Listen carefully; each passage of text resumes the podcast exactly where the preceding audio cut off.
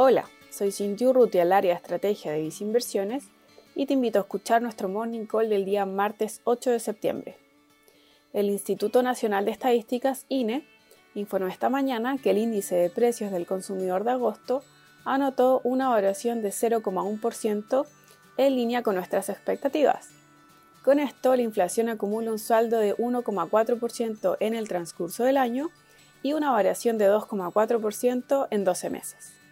En particular, 9 de las 12 divisiones que componen el indicador aportaron incidencias positivas, destacando el aumento de los precios de vestuario y calzado, alimentos y bebidas no alcohólicas.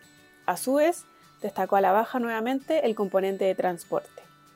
Al descontar los productos que tienen precios más volátiles, como es el caso de energía y alimentos, el IPC presentó un alza de 0,2%.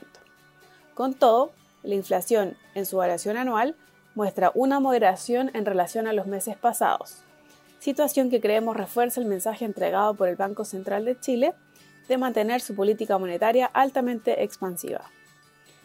De este modo, en Visinversiones recomendamos tener posiciones en renta fija local dentro de un portafolio diversificado apuntando a una mayor duración y exposición a instrumentos en UF.